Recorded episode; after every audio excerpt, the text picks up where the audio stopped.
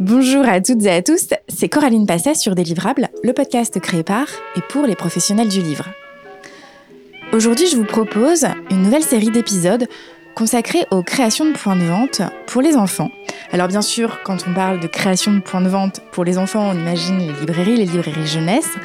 Mais ce qui m'intéresse aujourd'hui, c'est de parler de tous ces points de vente, parfois hybrides, parfois ce ne sont même pas des librairies, ce sont plutôt des concept stores, des magasins de jouets.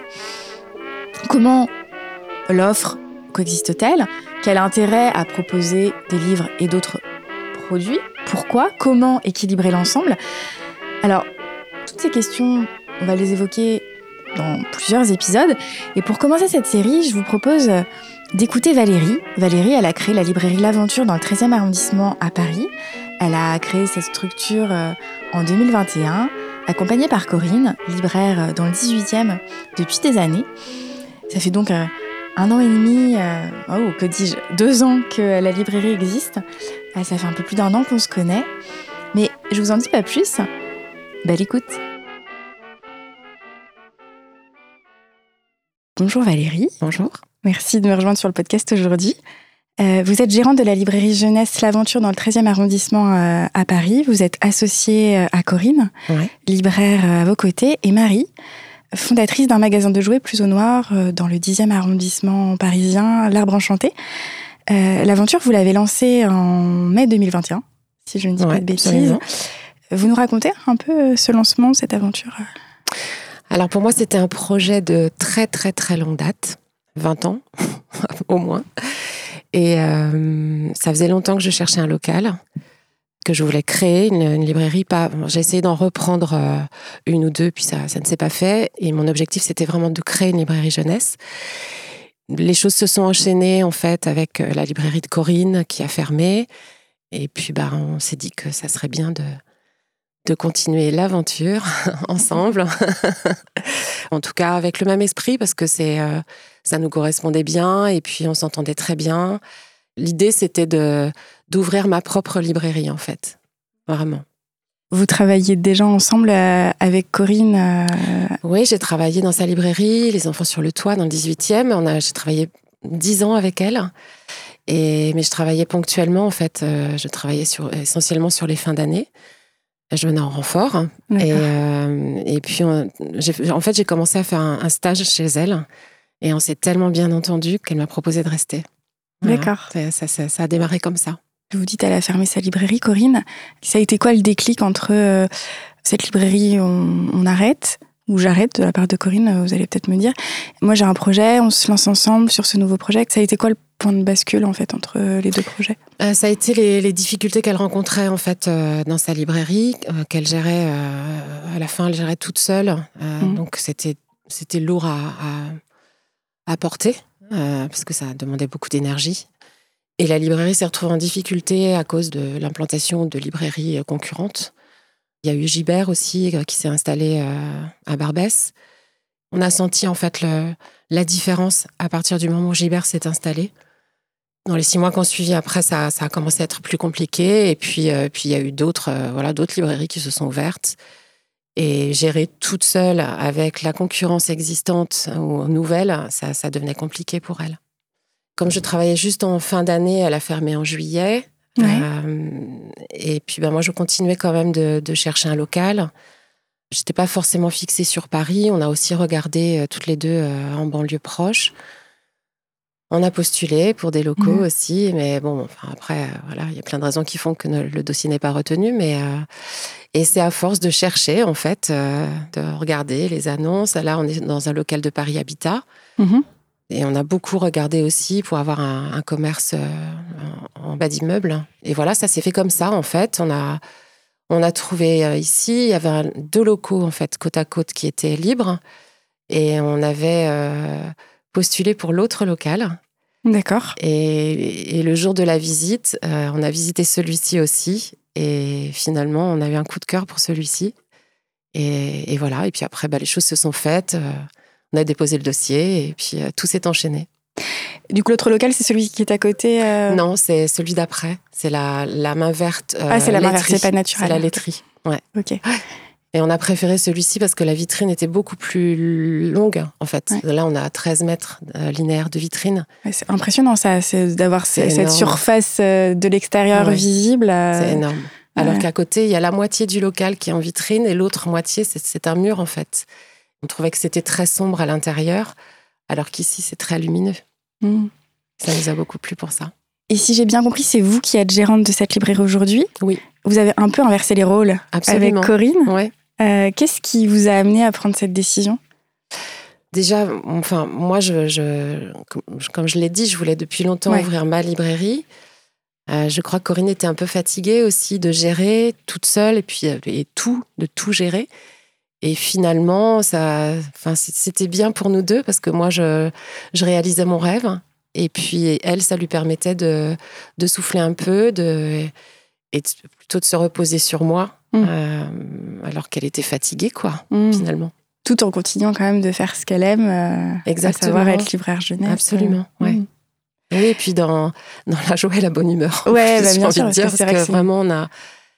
C'est une vraie belle rencontre, Corinne et moi. C'est voilà, j'ai même pas de mots en fait pour le décrire parce qu'on s'entend merveilleusement bien. Il y a beaucoup de respect, beaucoup de voilà. Puis il y a une, jolie amitié qui s'est nouée aussi entre nous avec le temps, mais euh, mais même professionnellement, c'est vraiment euh, on est très complémentaires en fait, toutes les deux, très différentes. Mm-hmm. Et je me dis que peut-être que ça marche aussi. Parce qu'on est très différentes et très complémentaires. je c'est souvent comme ça, ouais. ouais. Et, les enjeux de libraire, comment vous les voyez aujourd'hui euh, En étant, j'allais dire, en étant passé de l'autre côté. vous étiez libraire avant aussi, mais est-ce que vous trouvez que le métier il, évolue Il y a des enjeux différents? Quel regard vous portez aujourd'hui sur, ce qui est important? Bah, nous, on est, on est spécialisé en jeunesse, donc euh, je ne suis pas certaine que les enjeux aient beaucoup changé mhm. depuis il y a toujours euh, un désir des parents, des grands-parents, d'amener les enfants à, la lecture, euh, de, vraiment de les intéresser à, à plein de sujets différents, euh, d'éveiller leur curiosité. Et je pense que ça, ça n'a pas changé. Peut-être que ce qui a changé, ça a été la période Covid, qui a amené un peu plus les gens à, à revenir en fait dans les librairies, je pense aussi. Euh, mais globalement, je trouve qu'il n'y a pas tellement de choses qui ont changé. Pour moi, ce qui est différent aujourd'hui, évidemment, c'est la gestion de, de la librairie, c'est la découverte aussi, parce que j'ai évidemment vu des choses avec Corinne dans sa librairie, mais, mais là, aujourd'hui, je découvre la gestion d'un commerce, tout ce que ça représente en termes d'investissement, euh, de temps, investissement financier. C'est. Euh, il faut toujours être euh, à l'affût de nouveautés, il faut toujours faire attention à, l'équilibre au niveau du stock. Enfin, c'est, euh, il y a une gymnastique euh, un petit peu à réaliser. Puis, bon, après, ce sont des habitudes à prendre, mais ou des réflexes à acquérir. Mais c'est plus ça pour moi qui a changé en réalité. Mmh. Il y a la gestion du stock, il y a les commandes, il y a les choix, il y a, mais il y a aussi la compta, il y a tous les aspects comptables, juridiques. ça, en l'occurrence, c'était très nouveau pour moi. Et quelles euh, évolutions dans, vos choix dans... Je ne connaissais pas la librairie euh, Les Enfants sur le Toit dans le 18e, mmh. mais, mais quelles évolutions vous avez euh, mis en place entre... Par rapport aux Enfants sur le Toit? Ouais. on a développé beaucoup plus le rayon jeux et jouets. D'accord. Alors après, c'est aussi parce qu'on a beaucoup plus de place. Mmh. on a une surface beaucoup plus grande, mais l'idée quand même, c'était de garder une très grande proportion de livres parce qu'on est libraire de formation euh, et que c'est ce qu'on aime faire. Après, le, choix des jeux et des jouets, enfin d'avoir cette offre-là, c'est aussi, euh, euh, c'est à la fois parce que c'est un très bon complément du livre. On marge très peu sur les livres. On sait que les libraires margent peu. C'est un, un des commerces qui marche le moins. Exactement. Donc voilà. Et puis moi, j'aime beaucoup l'idée d'avoir des jeux et des jouets. C'est voilà, la lecture, c'est super, mais euh, c'est bien aussi d'avoir du temps léger, enfin, mm. différent. C'est parce que la lecture, c'est léger aussi, mais c'est un temps différent, le, jeu. Mm. Aujourd'hui, vous avez combien de références à peu près et comment ça se répartit entre le livre et les autres euh? Alors, au niveau des références, je ne sais pas. Je sais que sur le dernier inventaire, on a, on a bipé un peu plus de 11 000 produits. D'accord. Euh, je sais pas, je dirais qu'on a 8-9 000 références à peu près, je pense, tout confondu, tout, confondu. tout secteur confondu. On a beaucoup développé le rayon jeux et jouets ces derniers mois, parce qu'on a aussi une, grosse demande. Mais on doit être à peu près à, je dirais, 45, 55, 45 de livres peut-être. Et quoique. En référence ou en chiffre d'affaires? En référence. en référence, parce que ça prend plus de place aussi. En chiffre d'affaires, c'est plutôt 42 livres et 62 jeux et jouets. D'accord. Hum. Ça a basculé en fait. C'est-à-dire qu'au départ, euh, vraiment, la, fin, la première année, on était vraiment à 50-50. Et puis avec le temps, le, tout ce qui est jeux et jouets, c'est, déjà le rayon s'étant développé et la clientèle étant aussi euh, intéressée par ce rayon-là. Euh, il y a beaucoup d'anniversaires, les, gens viennent beaucoup pour les anniversaires en fait. Donc on, a développé ça et c'est voilà, la, proportion a changé. Oui, en fonction de la demande que vous avez observée. Exactement. Et moi, il y a plusieurs choses qui me surprennent dans, le lieu aussi que vous avez choisi. Vous parliez de la, taille. Mmh. Ça, c'est quelque chose que vous cherchiez au départ ou, ça a été un peu l'occasion qui s'est. Enfin, parce que 100 mètres carrés pour une librairie jeunesse dans Paris, oui. c'est quand même euh, une sacrée opportunité. Oui, on nous l'a dit, mais euh, en fait, oui, c'était. Enfin, après, c'est compliqué de trouver euh, le local de ses rêves euh, qui fasse euh, la bonne superficie, avec un loyer acceptable, mm. enfin, dans un lieu de passage. Il y, a, bon, il y a tellement de critères importants quand on choisit un lieu. Mais c'était une vraie volonté de trouver un grand lieu, mm. parce qu'on s'est aperçu dans la librairie de Corinne que le manque de place pouvait avoir créé des difficultés aussi. 50 mètres carrés, on ne peut pas pousser les murs, donc on peut difficilement agrandir l'offre. Et il y a un moment où, avec tous les problèmes que j'ai expliqués avant, euh, ça, devient compliqué. L'idée, c'était vraiment d'avoir un lieu assez grand, justement, pour avoir très rapidement une offre très importante. Euh, même si aujourd'hui, ben, là, on se dit qu'on commence à être limité par. ah ben, c'est comme je dis souvent, hein, on, manque toujours de place. on en a, plus on en veut. Absolument. Et euh, voilà, on voudrait rajouter des meubles, des étagères, mais on ne sait plus où les mettre. Donc, voilà, mais oui, c'était une vraie volonté, vraiment. Mm. Ouais. Et vous disiez que hum, l'offre, vous l'avez fait évoluer. Euh, il y a maintenant, il y a, un petit peu plus de jouets que de livres. Oui. Été un ajustement facile à trouver ou vous vous êtes posé beaucoup de questions Ça s'est fait naturellement avec la clientèle? Non, ça s'est fait naturellement, vraiment. D'accord. Oui. Après, on, a fait évoluer euh, plus. Euh, on essaie plus de, enfin, comme toutes les boutiques, j'imagine, de faire évoluer l'offre en termes de choix, d'avoir de nouvelles références pour que les clients ne se lassent pas et reviennent.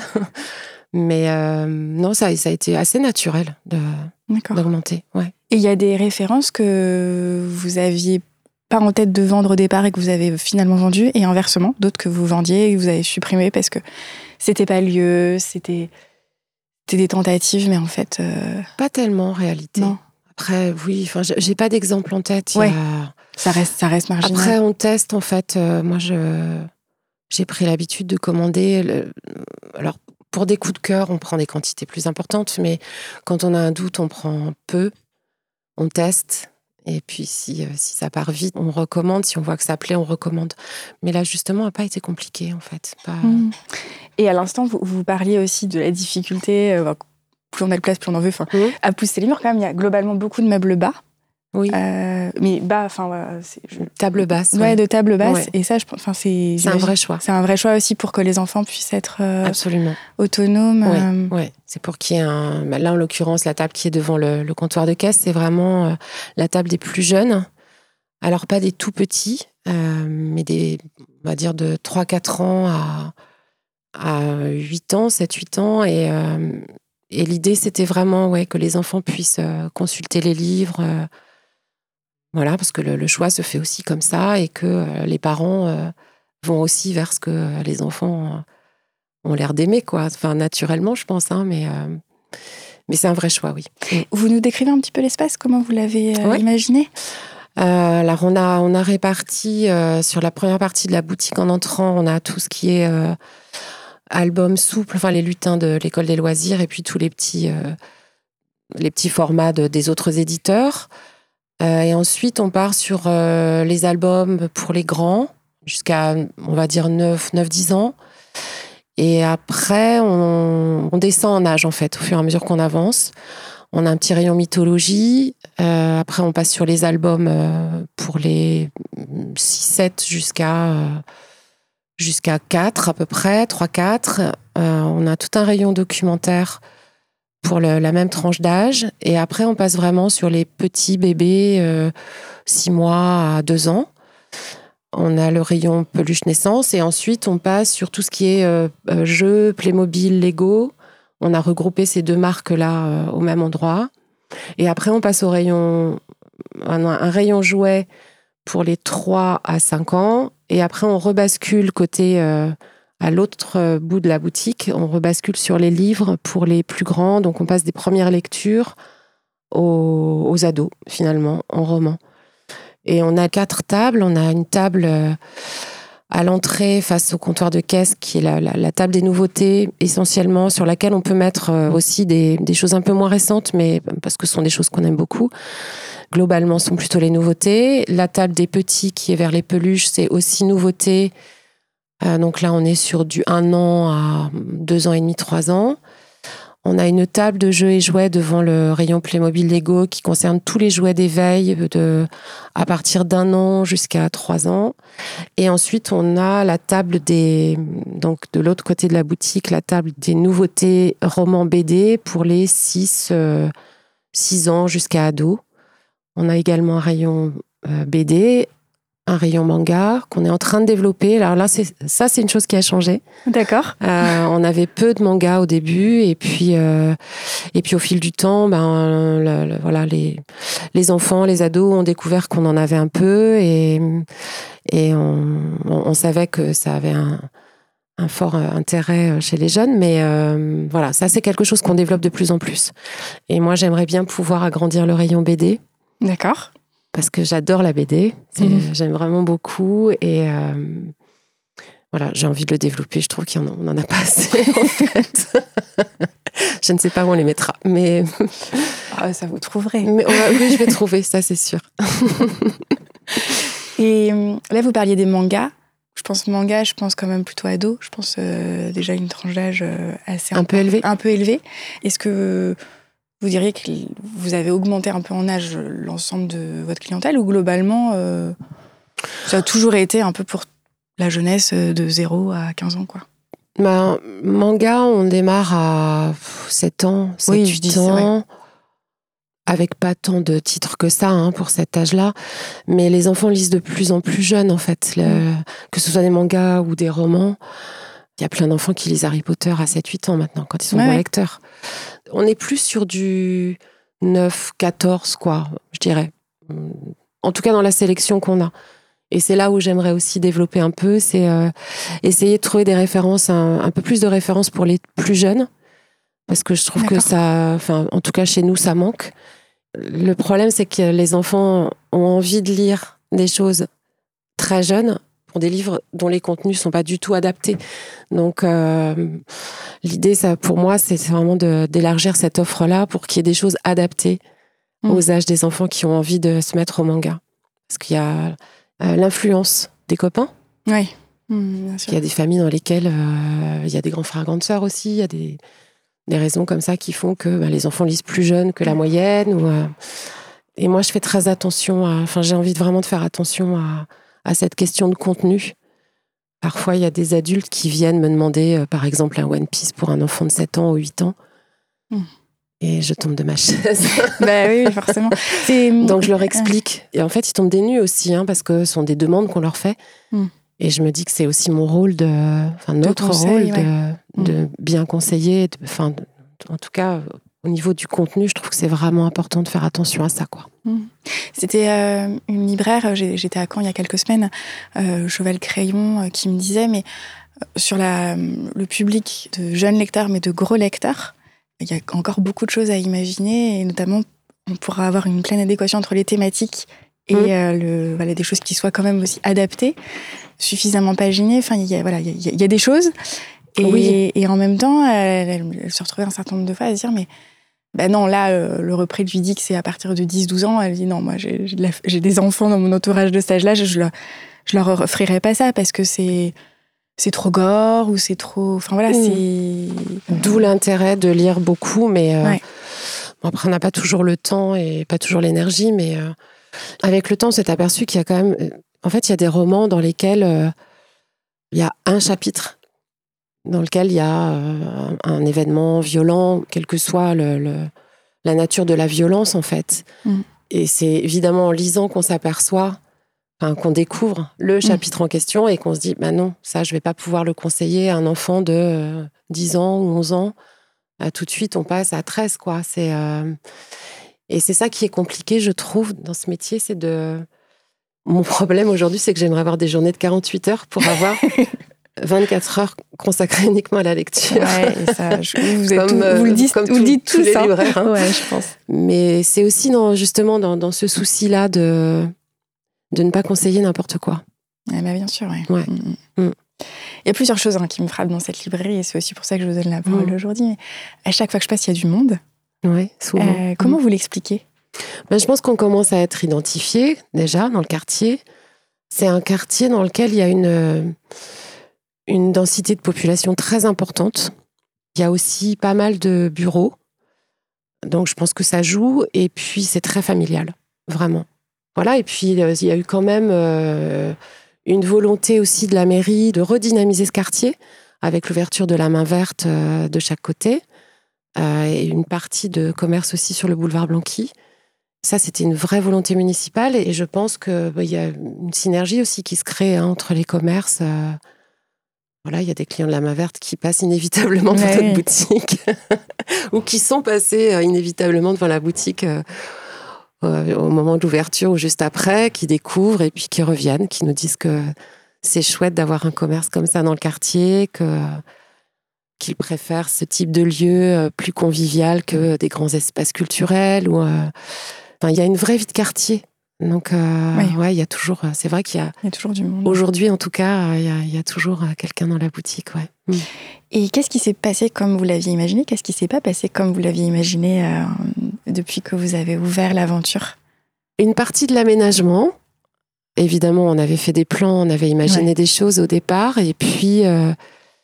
et puis avec le temps, on a, on a rajouté des choses et, et c'était pas forcément des idées de départ, mais on a aménagé aussi avec euh, la configuration, avec. Euh, on a vu aussi comment les clients circulaient dans la boutique. Donc on a aussi aménagé en fonction de ça. On, a souhaité garder un, espace important de circulation pour que euh, voilà, bah, que les parents puissent circuler avec les poussettes, que ce soit facile. Donc ça, ça, a été un petit peu différent. On avait prévu de faire des ateliers, mhm. art plastique, euh, lecture de contes, des choses comme ça. Et puis, bah, on s'est rendu compte que c'était compliqué en fait d'aménager l'espace. Euh, ça nous obligeait à, condamner un espace de vente, ponctuellement ou pas. Peut-être que c'est quelque chose qu'on reverra euh, à plus ou moins long terme pour voilà voir si on peut faire des choses avant l'ouverture de la librairie, par exemple. Mhm. En tout cas, voilà, ça c'était un projet. Et puis, ce que vous avez dit indirectement, enfin, vous avez parlé du Covid, mais c'est aussi que vous avez ouvert euh, pile à cette période-là. Juste au moment du déconfinement. Voilà. Mm. Donc, euh, certainement qu'il y a des choses aussi, enfin voilà, le temps que les habitudes se remettent en place. Absolument. Euh, ça va peut-être prendre aussi un peu plus de temps. Et puis, vous êtes connu, identifié. Il y a une autre chose, moi, qui me surprend. Là, c'est plus dans votre manière de fonctionner avec les équipes commerciales. vous ne travaillez pas avec des coursiers dans Paris? Ou alors si ça nous, arrive, ça nous arrive, euh, très peu, c'est vrai. D'accord. On commence là depuis quelque temps. Euh, Plus. Euh, on a commencé à travailler avec des coursiers par l'intermédiaire de Marie. D'accord. De l'arbre enchanté. Et là, c'est quelque chose qu'on va développer plus parce que c'est vrai que c'est ça facilite quand même la vie, quoi. Qu'est-ce qui vous avait amené à, procéder autrement? Pourquoi vous vous êtes dit, on, pour le moment, on travaille pas avec des coursiers? Qu'est-ce qui Parce que les, les besoins n'étaient pas si fréquents. D'accord. Vous hmm. travaillez avec les comptoirs? Non, on se fait livrer par. Euh, enfin, on a, on a les, livreurs euh, classiques, mais. D'accord. Euh, après, c'est plus par habitude, je pense aussi, des anciennes habitudes. Ouais. Voilà, qu'il faut peut-être changer. non, non, mais je, me pose la question parce que je crois que la question de la, vraiment de la distribution dans Paris et aux alentours de hmm. Paris, enfin, est différente. Il n'y a, pas prisme, donc, hmm. d'où ma question. Chaque librairie fait des choix différents de ce point de vue-là. Mm. Et ça m'intéressait parce que j'ai l'impression que que c'est pas euh, aussi rodé que ça peut être le cas. Euh, non, en non, en province. effet, mais c'est vrai que l'activité euh, augmentant, euh, Ouais, on finit par être contrainte d'y venir parce que avant, c'est vrai qu'on se dé- on pouvait se déplacer aussi Oui. nous-mêmes. On pouvait aller récupérer des choses quand c'était pas en trop grande quantité ou pas trop lourd. Euh, Marie nous apporte aussi beaucoup de choses. Enfin, on fait, Ouais, voilà, on a fait pas, pas mal d'allers-retours. Maintenant, c'est vrai qu'on commence à manquer de temps Ah euh, compte tenu de l'augmentation de l'activité. Donc, c'est pour ça que là, on commence justement à travailler avec des coursiers. de plus en plus. Oui, et ça sera de plus en plus, je pense. Ouais. Et est-ce que il y a d'autres choses euh, qui vous tenaient particulièrement à cœur dans, dans l'ouverture de cette librairie, dans son fonctionnement, dont, dont on n'aurait pas parlé? Ben moi, je, je voulais que ce soit euh, certes un commerce, mais je voulais que ce soit un lieu de vie, un lieu de partage. Et je crois qu'on a réussi ça avec Corinne. Ah, très contente. le, le monde. Ouais, je suis très contente. Et puis c'est vraiment, euh, euh, je trouve, euh, il y a vraiment un- de beaux échanges avec certains de nos clients. Mhm. Ça va au-delà du métier de commerçant. Il y a des, des liens qui se tissent. il y a des jolies choses qui se passent avec les adultes, les enfants. et pour moi, c'était important, ça. Vraiment. D'accord. Mm. Et est-ce que vous auriez un conseil euh, à donner à quelqu'un qui, euh, à un jeune libraire qui veut euh, se lancer dans sa propre entreprise? Suivre une petite formation. Ouais. Faire des stages. Ouais. Et ne pas se décourager quand il y a des obstacles. Toujours croire en soi et, et toujours se dire que tout est possible, D'accord. en fait. Mm. Ouais. Et hum, le mot de la fin, est-ce que vous voudriez partager un ou plusieurs ouvrages? Deux, trois, max Ouais. Euh, Jeunesse, euh, a priori, mais si vous voulez partir sur d'autres territoires, c'est libre. Il y en a un que j'adore, qui n'est pas une nouveauté, mais euh, qui s'appelle Marche à l'étoile, qui est un roman pour les 13-14 ans, enfin, à partir de 13, on va dire. Euh, qui est une magnifique histoire d'un. Je ne sais pas si je peux le raconter en quelques mots. Ah, bien sûr. Un jeune esclave qui travaille dans une plantation, un adolescent qui est accusé d'un vol et qui va être euh, obligé de s'enfuir et qui va chercher à rallier un, État dans lequel l'esclavage a été aboli. Et donc, c'est toute l'histoire de sa fuite, de sa quête. C'est raconté comme un polar, donc on est vraiment. euh, Il y a un suspense incroyable. Mais on est constamment en train de se dire euh, Ah, ça y est, il s'en sort. Ah, mince, ça, ça. Et on passe d'émotion en émotion. C'est une magnifique histoire, vraiment. C'est, euh, enfin, moi, j'ai été emportée. C'est un livre que je n'ai pas lâché du début à la fin. Dès que j'avais trois minutes, je le prenais en main, ce qui m'arrive quand même assez rarement. Pour moi, c'est vraiment un signe, mais euh, ouais, c'est une très belle histoire, avec un héros très attachant. Vous nous donnez l'auteur et la maison d'édition, si vous les avez en tête? C'est Rajo et c'est euh, une autrice française dont j'ai oublié le nom. Sinon, en jeunesse, en- pour les plus jeunes, il y a le feuilleton d'Hermès qu'on adore, en mythologie, qui est un, un album, enfin, je sais pas si je peux parler d'album, mais qui est, euh, c'est écrit en 100 épisodes. Ouais. C'est euh, une écriture très visuelle avec des phrases très courtes. Et je trouve qu'on est très vite emporté, en fait. Et c'est bien pour les enfants à partir de 5-6 ans. Et pour les adultes, c'est extrêmement agréable à lire. Et c'est toute une belle série à Hermès, mais après, on a Thésée, Ouais. Ulysse, il y a toute une série et c'est euh, écrit par Muriel Zac. Et ça, c'est un, ouais, un bon titre à recommander. Très bien. Ben, merci beaucoup Valérie. Merci Coraline. Cet épisode touche à sa fin. Pour compléter le mot de Valérie, le titre Marche à l'étoile est écrit par Hélène Montarde aux éditions Rajo. Merci pour votre écoute, merci pour votre fidélité et à très bientôt pour le prochain épisode.